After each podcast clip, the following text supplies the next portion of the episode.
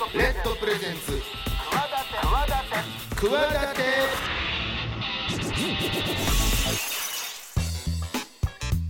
皆さんこんばんは。パーソナリティの大岩良正史です。こんばんは金良雲です。あのー今週もゲストですね、はい。えー僧侶見習いの小野さんにいろいろお話聞いていま、きますけども、うんうんビジネスマンからそうですね。なんだろうベンチャー企業からはい。17ライブの社長までやってグローバルの。グローバルの、うん世界のトップですよ。ジモティ立ち上げてはい。で言ってたらちょっと運動不足やな言うて走る、うん。北極南極。どこを走ってんねん ほんまに。行き急ぎすぎやでと思ってたらなんですか今日お話聞いていきますけど出家されてうん。僧侶の道へと。そうですね。来られた感じがそのもう完全にこう布巻いてうん。足せったっていう、もちろんもちろん。あもちろん頭揃えてますけども、はい久々なんでしょ金ちゃん僕はまあ久々でもないんですよそれこそ。うん。あのまあ出半年も経ってないですでもね出家前。出家前。多分出家前の最後のお姿を。その時はお酒は飲んでるうんバリバリを飲んでてましてですね。で毎回その覚えてないんでつその日はもう奥さんもいらっしゃったんで奥さん側にちょっと言うといてくださいと。うん「金ちゃん昨日いたで」と。あそんなレベル？誰がいたかもまあそうですね。今ではもう想像すらね初めてお会いしてるんですけど、うんねね。全然違う感じですよ。あそうなんや。そうそうそうそう。だから僕はすごいびっくりしてるというか今日。そう。前からの落差があれなんですごいんで。え最後にあったのがその、えー金ちゃんがいたことすら覚えてるかどうかわからないそうそうそうお酒の場で。小野さんねその由美さんっていう奥さんに、もう何回か言うてるんでも今日こそ覚えておいてくださいって明日朝起きたらちょっと言うといてくださいって メッセージ送って。あそんなレベル、はい。なるほでオフどなァーオファーする時も今回うん。覚えてますかと。うん前世のお話ですけどすいませんでしたって。あのメッセージ返ってきました。なるほど。はさあだからいよいよ今週は先週聞けなかった出家した何があったのかと。話をいはい。伺えるわけですよね。そうですわかりました。さあそんな僧侶見習い小野さんののりゆこさんのお話をお楽しみにしてていただきたいと思います。この番組「企て」は私スポーツデザイナーでボイスアクターの大岩良理正史と起業家の金良雲でお送りしております。明るい未来企て番組です世の中の常識にとらわれずに企てている人をゲストに招きし未来への企て語ります、えーチャレンジしている人もこれからの人も目から鱗。何かの糧になるような番組になればいいなと思ってやっております。先ほども申し上げました通り今週のゲストは先週に引き続き、えー僧侶見習いの小野隆子さんです。ねどんなお話全然人が変わっちゃったんでしょう。どんなお話聞けるのでしょうか。お楽しみにレッドプレゼンツ企て。私大岩良理正史と。金良雲が。22時50分までお送りしています。企て会議室。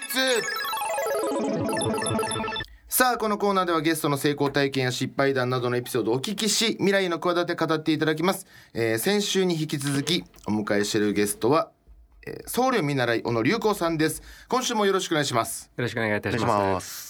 とてもあの、うん。ちょっと濃い人生を歩んでる方ではい。えー札幌にお生まれになり東京大学で生物発生学生物がどうやって発生するのかという部分を学ばれた後、インターネットの方に IT 業界にそうですね。そしていろんな会社ジモティなどを立ち上げたりグループオンジャパン立ち上げたりいろいろこことを出資したりいろんな会社うわー作ってで17ライブ。最終的に最終的にのはい一番偉い方に。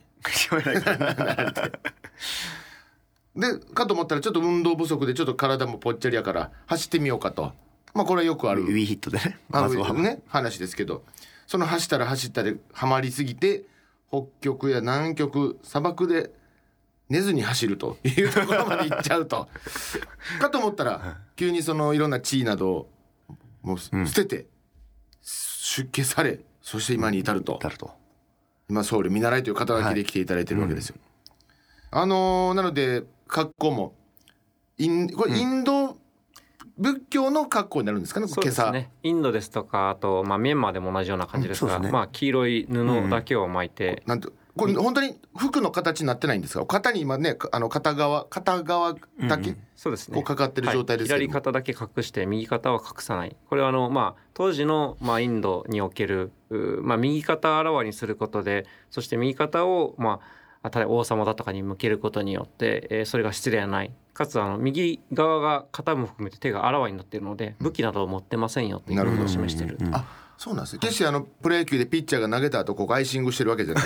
ですね。アイシングでは今ね、だけは隠してはいるんですっていうねこうこれなな黄土色というかちょっと赤いはい赤茶色の布を身にまとっているということです一よね。枚の長方形の布を守ってまとってるだけですね。でセッター。はい、セッターです。といういわゆるこう本当にブッダをいわゆるこうイメージするような感じですよね。なんかこう宗派とかってあるんでしたっけ？インインドとかでそういう格好が違うとかそれによってそういうのないんでしたっけ？仏教ってもともとインドからスタートしているので、まあ、インドにおいては特に宗派っていうのは、まあ、厳密には多少考え方違いありますけど基本的にはなくて、まあ、日本でその後いろいろとまあ文化があ根付く中日本の文化に根付く中でさまざ、まな宗派に分かれていったと。もともとは一つですね。じゃあまあ小野さんはインド仏教のですから何何派とかいうのは別に今今のところないってことですすね。日本のいういわゆる宗派っていうのは属してはおりません。あじ日本独自こう日本に渡ってくる間にいろいろ生まれたまたは日本の中でなんだ空海だ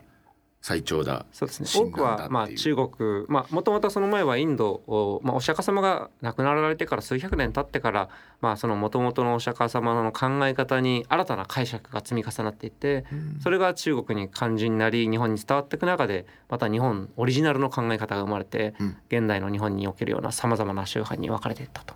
でも元は考え方はお釈迦様一つと。そうですよね、はい。なのでもうちょっと戻りますけどそれそれだけもうビジネスバリバリやられててまたはマラソンももうドハマりして極限のレースまでこう出られてる。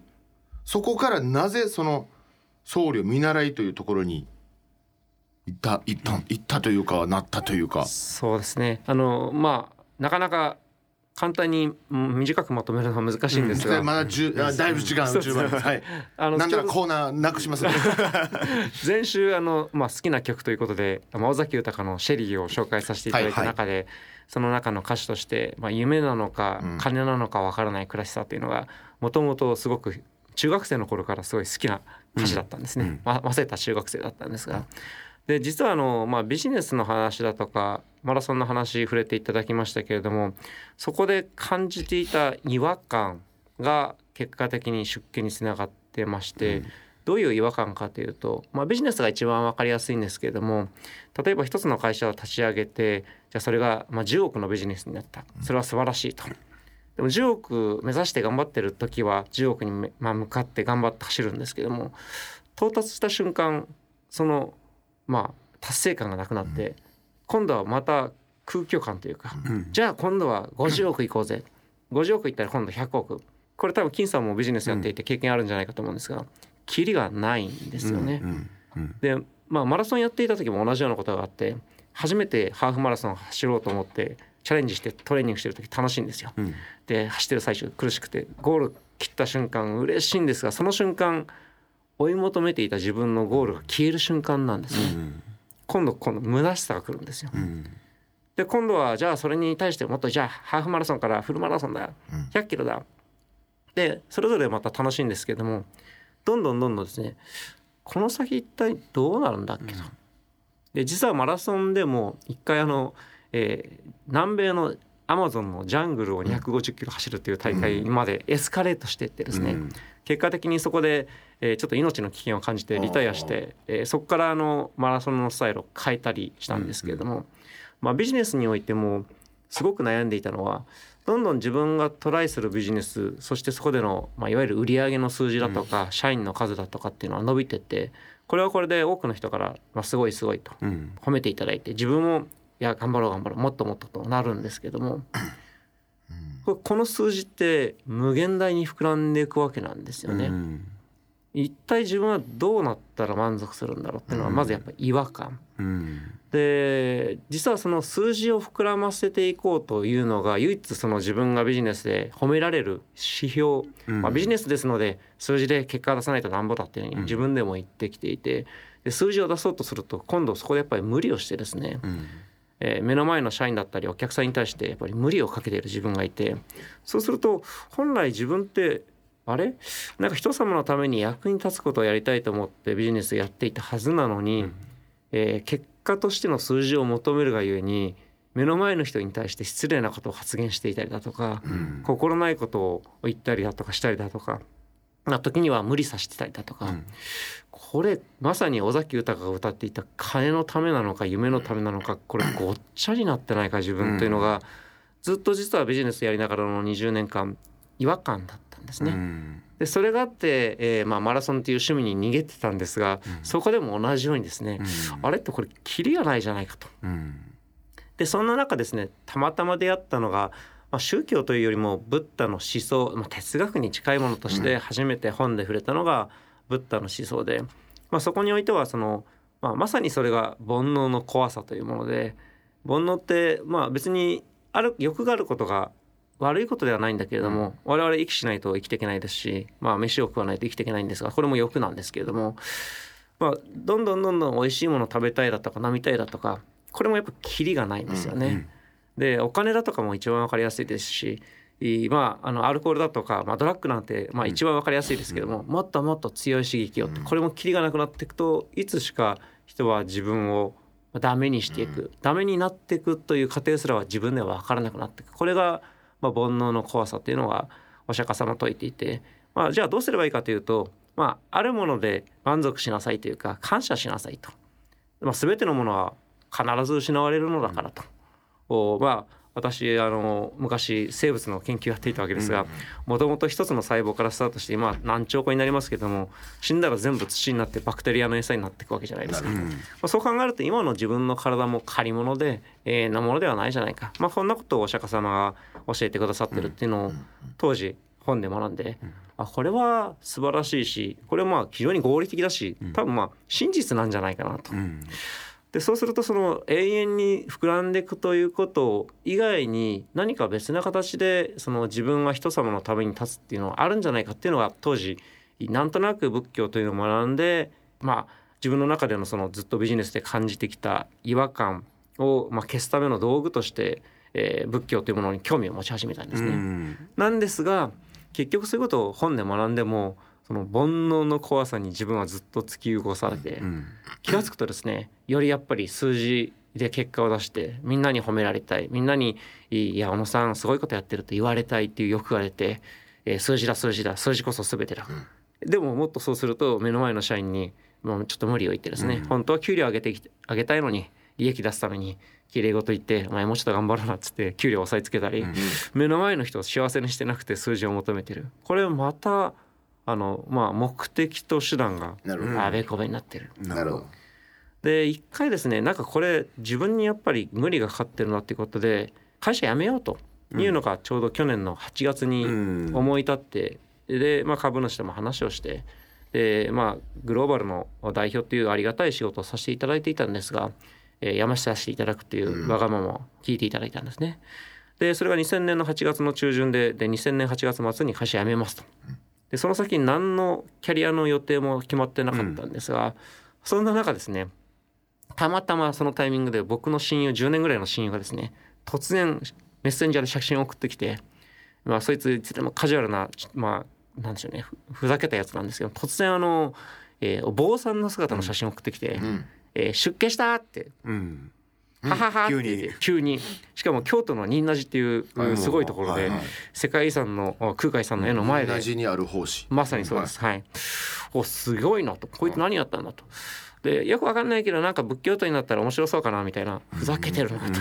でうちに来たら早速何飲みたいって言ったらビール飲みたいって言ってふざけてるなと。あこんな適当に出家するやつってありなんだって。うんまあそれでなんかいろいろ話を聞いていくといやわかんないんだけど面白いからとにかくじゃあなんかちょっとこいつと一緒になんかまあ自分も独り身で今独り身というか自分も今10飲みになったのでなんか一緒になんか世界中旅してみると面白いかなというところで旅をしてたまたまインドに行き結果的にそこで僕も気が付いたら防災になっていたっていうのが ちょっと今完全にショートカットしました。そこのえっとまあインドに行く時点ではもちろんまだ自分が出家するとは思全く寄ってなかったですね。とりあえずやめたし面白そうだからついていこうみたいな。そうですね。だそのインドのその出家されるまでの、まあ記録としてね YouTube にもう本当に上がってるんですよ。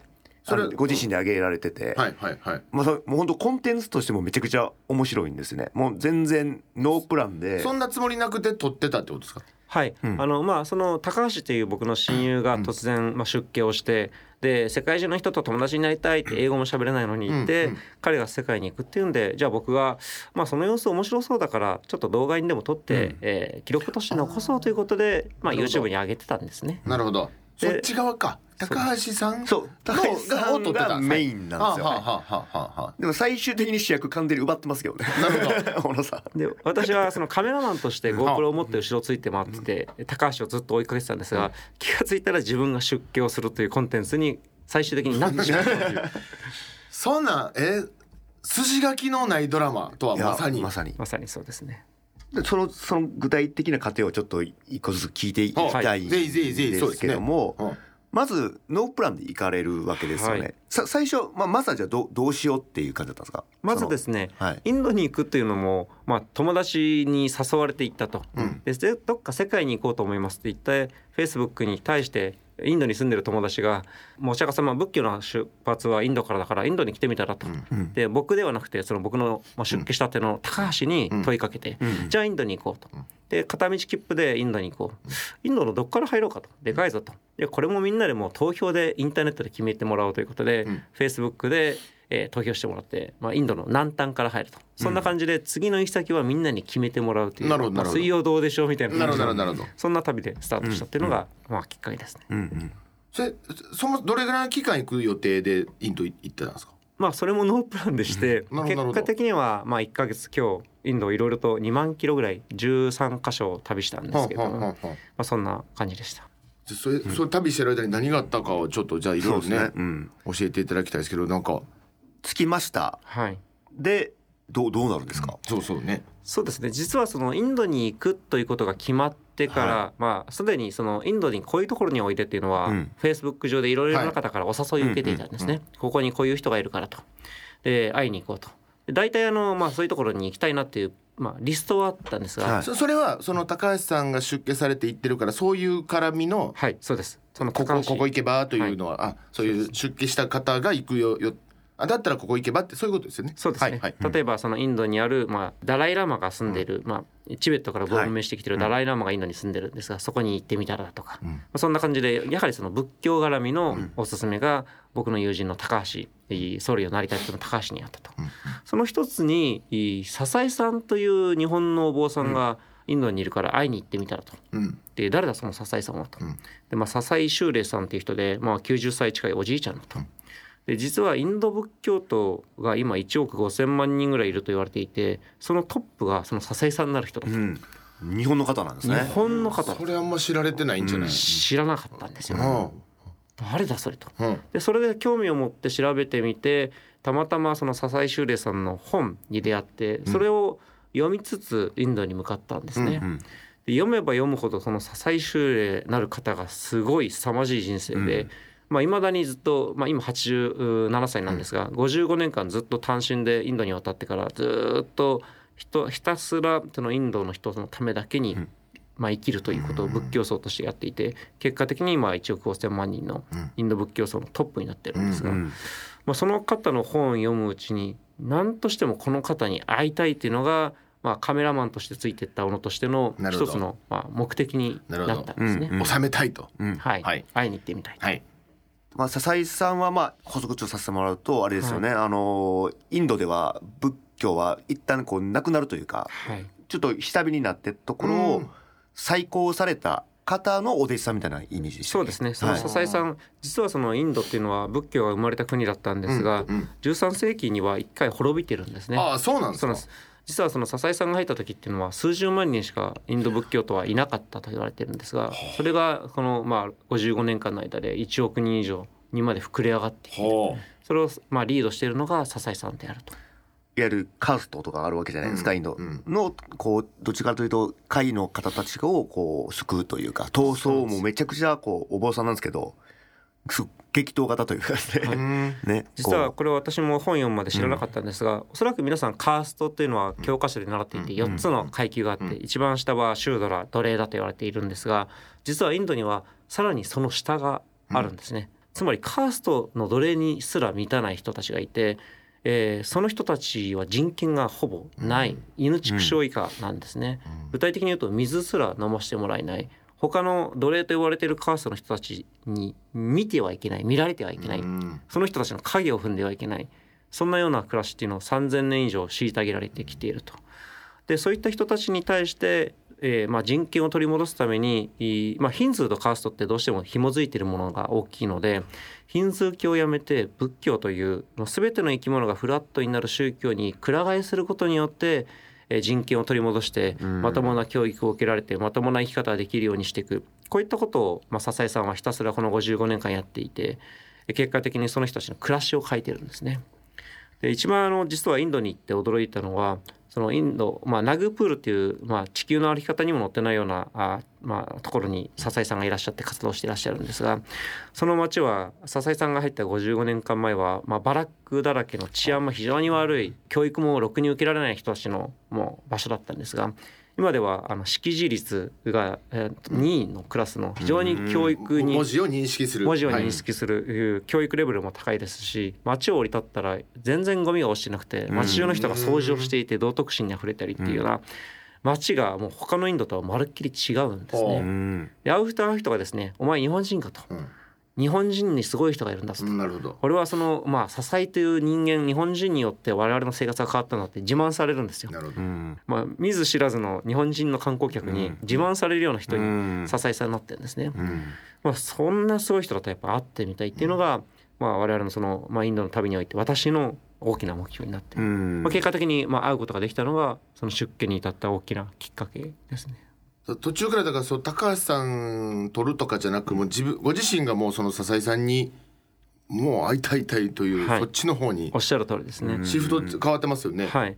でまたこれも驚きだったんですが、えー調べたらですね、えーいきなりその笹井さんの支援団体の日本の団体の方から突然笹井さんの直電携帯電話番号を教えていただいたんですチャットでほここに電話してみるといいよと。う そんな早っ。あれその方はどうやって分かったんですか？それはですね、まあ、フェイスブック調べて笹井修礼って調べると実際出てくる、うまあ、フェイスブックページにチャットで問い合わせをしたら、あなるほど、はい。あ、まあ今こちらから問い合わせしたんですね。なるほどなるほど。まあ、高橋の方が問い合わせしたら、まあ、インド今いるんだったら、あ電話かけてみたら 行ってみたらじゃなくて個人情報だなそうなんですかいいんですかと、まあ、これ驚きですよね。はい。もう笹井修礼さんってもうインドの首相首相にも何人も会ってますし、ダライ・ラマンを会いに来るような方、そんな方の携帯電話番号を確かに。いただいてしまった。これはあのまあすぐ電話かけようということで、はい。えーで電話かけたら出ていただいてですねはで今インドにいると。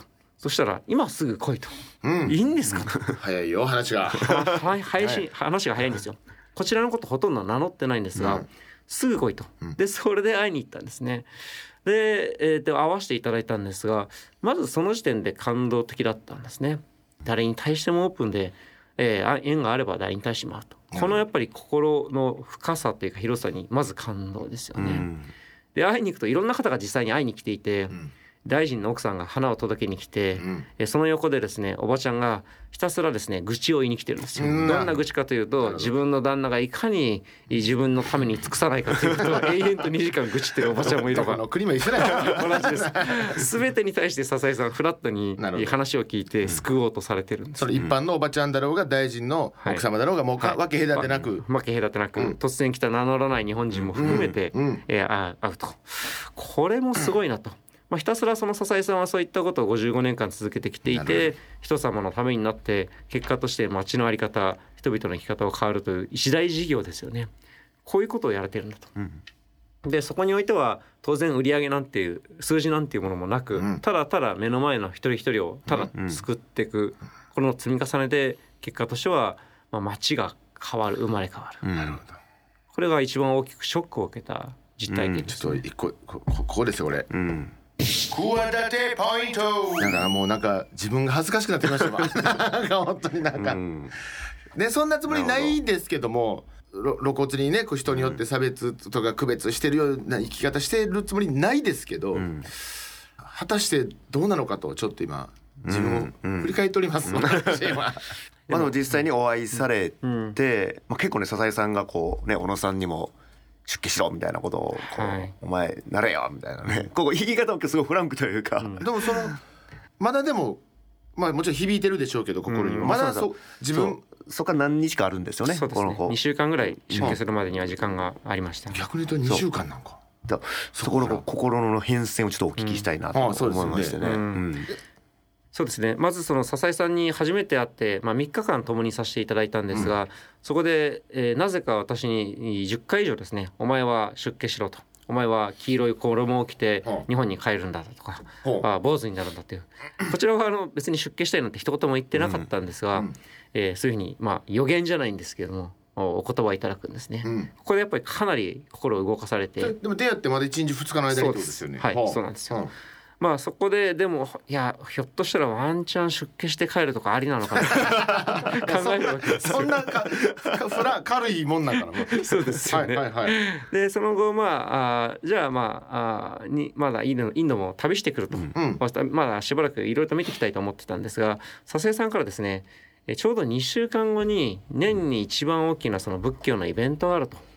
でそこがまさにその、えーまあ、何百万人何十万人の方がインド中から集まってヒンズー教徒からあ仏教徒に変わるっていう、まあ、大改宗祭、まあか、宗教を変えるというお祭りがあって、そこは2週間後にあると。うん。でそこで出家もできる場所だと。うん。なんだったらそこに今2週間後来たら、お前に俺が名前を授けてやる。僧侶としての名前と衣も授けてやると。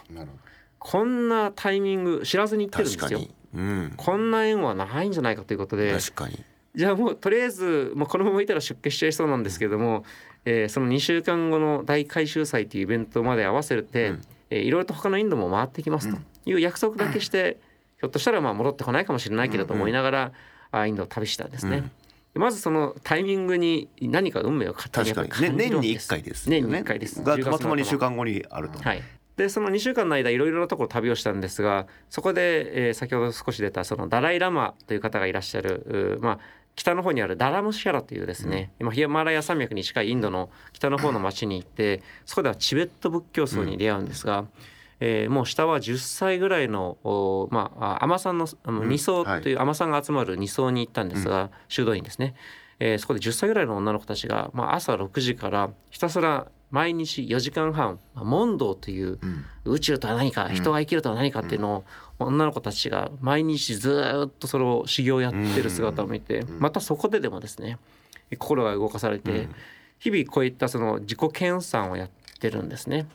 で今まで自分はその、まあ、マラソンだとかも含めてビジネスでもいろいろとその努力をしてやってきてるとかっこつけている言ってましたけれども果たして彼女に比べて私はどれだけ本当にその自分を磨くということにできてるんだろうかと、何も中身は本当は磨いてなかったんじゃないかと。そこでもまた動かされるわけですね。思わぬ考えることが。そうなんですよ。そんなこと考えていたらですねそのもともと我々の、まあ、高橋と僕をインド、まあ、仏教発祥の地だからおいでと言ってくれていた共通の友人の重田奈穂さんという女性がいるんですが、まあ、インドでは有名なビジネスマンなんで15年間住んでる重田奈穂ちゃんもですね、まあ、ダライ・ラマのいるとこだったら私もついてくってついてきてたんですが、突然ですねそこで彼女は出家したんですよ。突然。衝撃ですよ、はい。僕、女性 まあに二層というその尼さんの層の、修道層に行って突然頭を丸めてチベット仏教の赤い衣に着替えたんですよ。だって10え15年住んでて一度もそうなってないのにそのタイミングでですか？そうなんですよ。突然なったんですよ。でこれもまた衝撃で。はい。で、まあ、たまたま素晴らしいその天神さんっていう、まあ、マスター師匠と呼ばれる人に会うことができて、うん。その方に会って、えーまあ、心を書いて突然、えー出家。女性ですからね。やっぱインパクトあるわけですまよ。あまあまあまあ。でそこで心動かされてあなるほどと。まあ中でそれを出家をするってやっぱりすごく重たいものとして捉えていたけれども、考えてみると一緒に旅をしている高橋っていうのも、まあ、ビールを飲みながら「まあ、仁和寺で出家しちゃった」と語ってるようなやつですし、まあ別に出家するというのはいわばその入学式通って別にいつでも退学できるし、まあまあまあまあまあ。別にまあ俗世間に戻ることもできるし、うん。うん。あそういう考えだったらあこれはありなんじゃないかというふうにまたそこで出家に背中を押されたなるほどなるほど。どもうなんなんか力動いてますね、うん。もうなんかもうこれは。こういうことを見るとやっぱりあらゆる自分のなんでしょうベクトルというかがもう出見に向かっているような気がしてならなくてですね、まあそんな感じで2週間旅をして戻ってきたしかも大回収祭のタイミングに戻ってきた時には、もう何の疑問もなくですね出家になるために戻ってまいりましたという気持ちでもうついてその場でもう頭を丸めて、うん。えー出家したと。なるほど。そんな感じでした。いやお名前もいただいて。そうですね。はいいやーなるほど。出家するために進んできたすそうごろくみたいな確かに。何かに導かれるかのようにね。完全に積んでますよね。本当本当にもうなんかそうですね。もうもうかもうその道しだけしかないじゃないですか、そうなんですよ。はあ。えちょこれそれいつでしたっけ？いつの話でしたっこれは去年の10月3日の出来事ですね。け2022年の。はい、8月末に辞めて9月9日にインドに旅立ってはあ。で約1か月後ですねこれでも、まあ、まだそうか1年経ってないのであれですけど、まあ、これから今それそれこそ見習い中ということだったのでいろいろと勉強されたりとかはい。されてると思いますけど、まあ考え方とかこう人への接し方とかいろいろ変わってると思うんですけどあ俺変わったってやっぱ思うもんですか？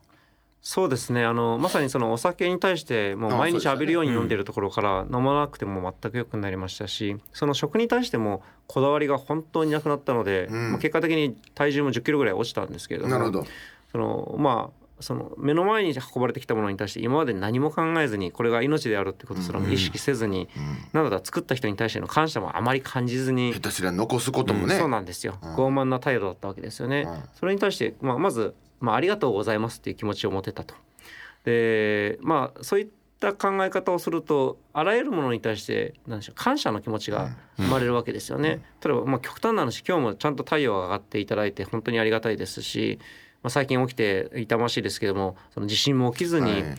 ちゃんと暖かいところで生活できるってことも実は当たり前じゃないかもしれないわけじゃないですか。そうですね。まあそういった日々の当たり前と思っていたことに対してありがたいと思えるというふうに感じられるととてもですねなんか心が、まああー満たされたというかですね今まではそのもっともっとまあいわばその煩悩の炎に焼かれているのにもかかわらずもっと自分に薪をくべたいと思っていたわけですよね。でもそんなことを考えずにもっと穏やかにですね今あるもの今手にしているもの今そもそも命があるっていう、それだけでもありがたいことじゃないかと思うととても日々が穏やかに変わっていったと。なるほど。そうすると、まあ、走らなくてもですね、慌てない慌てない、まあ、一休さん昔、はい。慌てない慌てないってあれも素晴らしい言葉だと思うんですけれども、なるほどなる一休み一休み、慌てるって感じって心が荒れるって書くじゃないですか、なるほど。心が荒れにくくなるんですね。なるほど、セッタで行動してると走れないので、えー例えばその、まあ、信号に間に合わなくても別に文句は出ないですしいいたまに電車乗る時電車乗り過ごすようになっても、まあ、次の電車乗ればいいかと、うん慌てないんですよね。な。るほど。これだけでも非常に大きな心境の変化だったと思います。うん。なんかさあ今週の説法ナウ すいません、偉そういやでもないです。いやでもちろんこういう話を聞いて自分をねこう振り返ってみるとドキッとすることがいっぱいあるんですけども、うん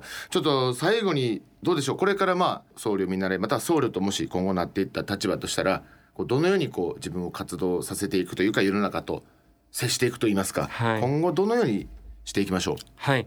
まあ、ひたすらその、まあ、利他という他人に利すると書いて利他と読むんですけど、利益の利に他人の他ですね。利他に尽くすっていうことをしたいと思っておりまして。なるほど。えー利己的の反対ですね。そうです、うん。はいもうそれにおいてはその大きいも小さいもなく縁があったものに対して、えーお答えさせていただく、ですのでそういったそのスパムメールかもしれないメールに対してもいただいたものには返しますし、まあ、今日のあの、まあ、ラジオの収録のオファーも、はい。もうお話しいただければもうもう全てお答えしますという形ででそこにおいてはあの基本的にはもう一切全て無料ですと。うん。で役に立つんだったらどこでも暗下してまいりますと。ありがとうございます。ということをやらせていただいていてこれはもう縁ですので、えーその中身を問わずいただいたものをありがたいと感じてひたすら積み重ねていくと。なるほど。いうことをやっていければと考えてなるほど。いや2週にわたってちょっとね いろんなありがたいお話をい。ただきました、えっ、と本当まだまだ時間は尽きないところなんですけどお話は尽きないところなんですが2週にわたってお話を伺ってまいりました、えー、僧侶見習い小野隆子さんにいろんなお話を伺いました。この後もちょっと引き続きお願いできればなと思います、以上企て会議室でした。レッドプレゼンツ企て私大岩良正史と金良雲がお送りしております。番組ではメール募集しております。クワアットマーク RKBR.jp KUWA アットマーク RKBR.jp お待ちしてます。奇跡体験あの日のビッグバン。バカ野郎。このコーナー誰しもあの偶然の瞬間がなかったら今の自分はないという出来事があるはず。ということでゲストのそんな奇跡のビッグバンが起こった瞬間とそこにまつわるエピソードをお聞きしていきます。引き続きゲストは、えー、僧侶見習い小野隆子さんです。よろしくお願いします。お願いいたします。さあそんな奇跡と呼べるような、うん、あれは何だったんだろうっていうようなお話はまあある、まあ、今日ね前編そんな話です 前編その話でしたけどね、はい、そうなんですけど、うん、さらにまだあるということで、うん。伺ってもいいですか？そうですね。まず前段で言うと仏教の考え方にちょっとなるんですけども、まあ、縁っていう言葉よく皆さん使うと思うんですが、うんはい、あれまあ仏教用語なんですが、まあ、必ず全ての出来事には原因があって、うん、で原因が結果につながるわけですよね。うん、でそれは人が振り返ってあらこれ奇跡だったという言い方ができるんですけれども、実はその中間にいるのが縁で、まあ縁って何かというと一つの結果に対して一つの原因はあるかもしれないんですけども実は多彩ないろいろな細かい目に見えないさまざまな要素がタイミングだとかその時の気候だとか、うん、まあ結果があってその今の結果に至ってると。ですので縁ってまあ無限にあるわけですよね。うんで縁がたくさんあって今に至るなって、まあ、よくこれ縁だねというのって一つの奇跡が起きた時に言うような言葉だと思うんですね。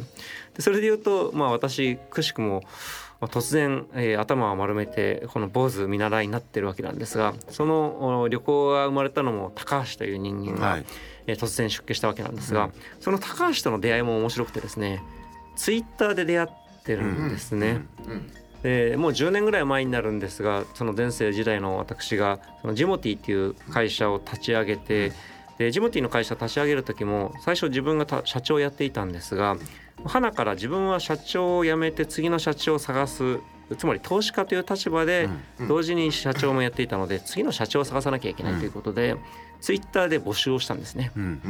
でそこで一番わけのわからないメッセージを送ってきたのがその高橋なんですよ。ちなみにどんなメッセージだったんですか？あのまずですねあのなんか面白そうだからメッセージしましたみたいなこと書いてあって ふざけてるのかまあ社長を募集してこちらは真剣なわけですよ。なるほどでじゃあ履歴書とりあえず送ってくださいって言って。で聞いたら履歴書ありませんと でもちょっと面白そうだから会ってみようと思って、えー、最初にその彼、まあ、ジモティのオフィス、まあ、私しかいない誰もいないオフィスに突然ですね来た時に一升瓶持って「こんにちは!」って来たんですよ。なかなかの感じで完全なんかちょっと電波走ってるような感じじゃないですか。うんなんですが結果的には、まあ、彼とはもう人生を共有する友人になっていてこれももう、まあ、奇跡という言い方もできるかもしれないような本当に不思議な縁なんですよね。でも募集してますもんね。そうなんですよ。はい。ですので原因を作ってるのは私なんですよ。ね、たまたま出会ったわけじゃなく、誰かいませんかで募集してきた中の人ですからね。はい。そんなことを考えていくと、まあ奇跡ってそんな捉え方っていうのはできることってたくさんあるかもしれないんですけども、うん、実は今この瞬間も将来の奇跡につながるかもしれないようなさまざまな縁にあふれてる、うん、まあそういう考え方するとあらゆるそのきっかけってすごい素敵なものになるな、うん、これまさに仏教的な考え方今この瞬間に集中してい、えー、けばそれの結果が今発すること今行動することによって将来面白い奇跡となるようなことにつながるかもしれないっていう考え方なのかなと思っていて、うん、まあ、今日この縁もそうですし、うん、ひょっとしたらこの収録番組を聞いていただいている皆さんとの縁もあるかもしれません、うん、そうですね。そう考えるとちょっと楽しいなって考えております。そうか奇跡と思ってることも実はみたいな。そうですねたくさんのさまざまな縁にあふれてるからこそこんな奇跡のようなことが起こるということにつながるのかなと思ってますね。まあ前世っておっしゃってますけどいわゆるそのビジネスをそうやってやってらっしゃったから高橋さんとも出会われて、はい、結果的にね今に至るって話なんで、自ら募集したら結果その中で変な人と一番仲良くなったみたいな。一番変な人だったんでしょうね多分ね。募集された中で。覚えてませんでしたけども金さんがあのわざ私が昔いた会社に応募してくださった。それをあ絶対あるですね。これも縁ですよね。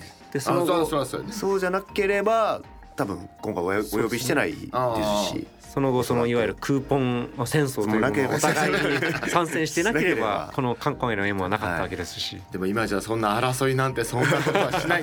どっちが勝ってもよしどっちが負けてもよし仲良くもう業界を盛り上げていこうじゃないかという。そうですね。えちなみにその高橋さんって社長になられたんですか？ななってません。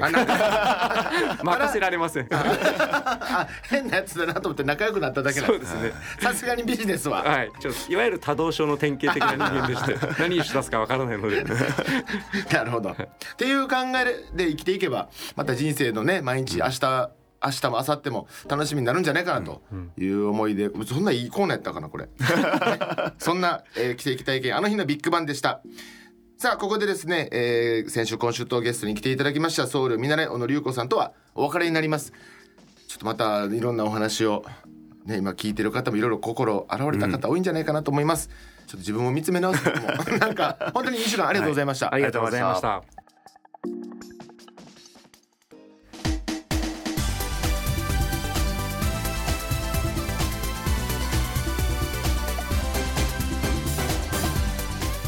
いやー。なんかね。いやーラリーさん過去一喋ってないんじゃないですか？今日。お話を伺わさせていただきましたねいろいろ。ありがたいお話を。ありがたい話をいろいろこうね、心にそうしみながらこう、はあ、あれあかんなこれあかんなとか思いながらこう聞いてましたけど、そんなね、えー、それ見習いの小野龍子さん2週にわたってお話を伺ってまいりまして、なかなかねハードな人生ですけども今週はもうなんか本当はいね説法をとお話を解いていただいて。そうですね、うん。はい、いいお話をお聞きできましたね。わ。皆さんどうで いかがだったでしょうか？皆さんは本当にもうね。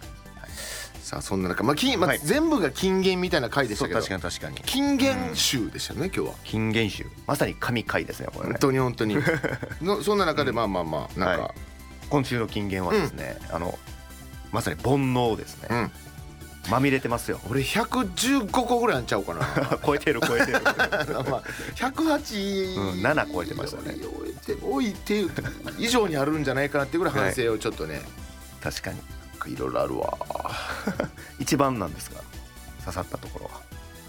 なんやろなんかずっと黙ってたでしょ今日。生ってましたね。ずっと聞いてたでしょ。今日聞きましたね。あのずっと一人会一番とかじゃなくてなんかずっとぐさぐさ刺さってたこの年になるとね。はい。それこそ小野さんじゃないですけど、うん。やっぱな大小なんかある思うことはやっぱあるわけですよ。確かにね。迷う。これでいいのかとか。さすがにそんなできるかどうかわかんないですけども、うんはそうそういろいろこうそうこれでいいのかとか、うん。なんかね思うことあるから、やっぱなんかね気づいてなかったですけどなんかそういうふうそう。に響くことは響くことありましたね。はい。そんでまあその今日ねお話かいつまんでされてましたけど、うん。あのそのよインドの旅の様子が本当にもう YouTube に。そっかその高橋さんのために撮ってたっていう動画でそうそうそう本当は。最終的には小野さんが主人公になってるんですけど、はいはいはい。まあその奈緒さんがであの女性の方がうん。出家するところの様も含めて、うん。JQ クエスト高橋上級さん方ああなるほど。なんですけど。JQ あローマ字の JQ そうそれでまあ JQ クエストっていうのを多分探し YouTube で探してもらえれば、うんその様子が。はい、あの動画のクオリティもすごい高いんですよ。ほうほうほうはい、なんでまあコンテンツとしてもすごい面白いんで、うん。ぜひなんか見ていただければなと思いますね。わかりました、はい、学んでいく人生って一生勉強やな。なんか。ねなんか俺も言うてること変わってきてるな。